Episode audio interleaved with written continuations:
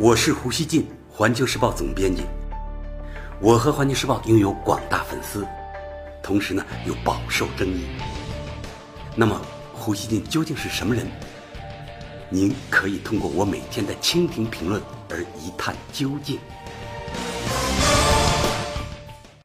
大家好，二零一九年的第一场国际危机会发生在哪儿？这个问题这两天有了答案。委内瑞拉总统马杜罗二十三日宣布，委内瑞拉断绝与美国的外交关系，迅速吸引了全球目光。委内瑞拉究竟发生了什么？老胡给大家详细说一说。据委内瑞拉国民报报道，二十三日，委内瑞拉反对派举行了大规模街头游行，抗议马杜罗政府。反对派领导人、全国代表大会主席瓜伊多在活动中宣誓自立为临时总统。这一宣誓呢，迅速得到美国的支持。白宫第一时间发表声明说，特朗普总统承认委内瑞拉全国代表大会主席瓜伊多成为委内瑞拉临时总统。声明还说，委内瑞拉人民勇敢地公开反对马杜罗政权，要求自由和法治。我将继续充分利用美国的经济和外交力量，敦促委内瑞拉恢复民主。据媒体报道，自封为临时总统的。瓜伊多今年三十五岁，是委内瑞拉反对派人民意愿党领导人，曾留学于美国。法国《世界报》说，刚刚就任委内瑞拉全国代表大会主席的瓜伊多此前不怎么出名。马杜罗曾讽刺他是把政治当玩具的毛孩子。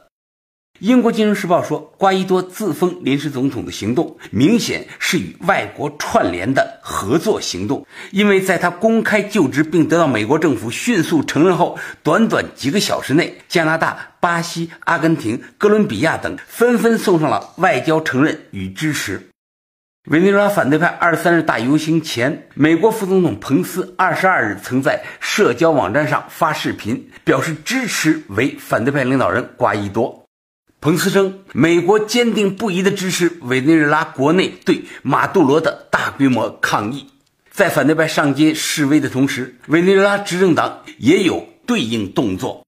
当天，他们举行了支持总统马杜罗的全国游行。委内瑞拉最高法院再次重申，全国代表大会处于非法状态。委内瑞拉国防部长洛佩斯，他叫洛佩斯啊，他表示，军方不承认瓜伊多。军方将捍卫宪法，保障国家主权，由此显示了军方对马杜罗的支持。在游行后的集会中，马杜罗与委内瑞拉军政要员一起面对支持群众发表了讲话。马杜罗在讲话中回忆了冷战时期美国强硬干涉拉美的历史。他说。不要相信这些外国佬，他们没有朋友，也不忠诚，他们只有攫取委内瑞拉石油、天然气和黄金的利益和野心。马杜罗呼吁委内瑞拉人不惜一切代价粉碎政变，抵抗外国入侵。他在总统府的阳台上高呼：“美国人打算从华盛顿统治委内瑞拉，你们想要一个傀儡政府吗？”马杜罗宣布，在世界人民和世界国家面前，作为宪法认可的总统，我决定中断与美帝国主义政府的外交和政治关系。他说自己已经签署文件，要求美国驻委内瑞拉使馆所有外交人员在七十二小时内撤离。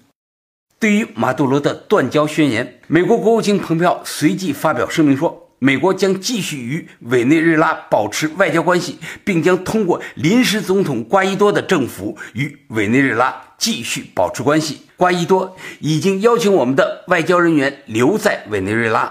声明还说，美国不承认马杜罗政府，因此我们不认为前总统马杜罗有权断绝与美国的外交关系，或是宣布我们的外交官不受欢迎。蓬佩奥还警告称，美国将采取适当行动，对任何威胁到我们使馆与外交人员安全的人追究责任。在马杜罗宣布与美国断绝外交关系后，瓜伊多在推特上发表声明，要求所有国家驻委内瑞拉的大使馆保持在该国的外交存在。在二十三日的白宫记者会上，在被问到美国是否考虑对委内瑞拉采取军事行动这个问题时，特朗普立即。抛开美国政府关门的烦心事，大谈起将如何帮助委内瑞拉恢复民主。他表示，如果这个南美国家不能和平过渡到民主，那么所有的选项都在桌子上。他还威胁称，要是委内瑞拉人民的人身安全受到威胁，我们必将拿马杜罗的非法政权试问。路透社二十四日报道说，特朗普政府可能最快在本周对委内瑞拉实施新的制裁。对于委内瑞拉的这场风波，墨西哥、玻利维亚和古巴等拉美国家支持马杜罗。墨西哥总统发言人说，在委内瑞拉冲突中，我们将保持中立立场。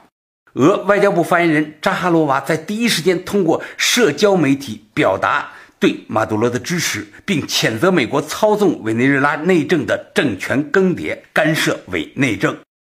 俄联邦委员会外交事务委员会副主席克里莫夫指责说，美国继格鲁吉亚、乌克兰、吉尔吉斯斯坦后。又一次假借人民意愿的名目搞颜色革命。大家知道啊，经济危机引发的严重通货膨胀，导致了委内瑞拉的政局混乱。去年五月的大选加剧了国家分裂。委内瑞拉局势的变化不是孤立现象。近年来，拉美国家受全球经济下滑影响，发展速度急降。原先执政的左翼政党呢难以为继，右翼政权出现回潮。利马集团二零一七年成立，就表明了这个趋势。委内瑞拉右翼反对派力量也在扩大，马杜罗领导的左翼政权面临不断增加的压力。老胡觉得啊，华盛顿近年来对委内瑞拉、古巴等国事务的干涉呢，明显加重，并试图以此为抓手，重新聚集以意识形态为主导的政治生态。美国如此快速地承认瓜伊多，反映了美国干涉委内瑞拉内政的强烈意愿。这是非常强势、目标明确的介入，是要直接影响委内瑞拉政治版图的重塑。除了碍于其他拉美国家的反对而暂时没有采取军事干预，这称得上是对他国内政最放开手脚的干涉了。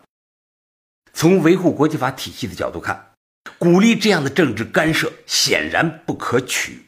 独立和主权目前呢依然是世界上大多数国家保护本国利益最重要的防线。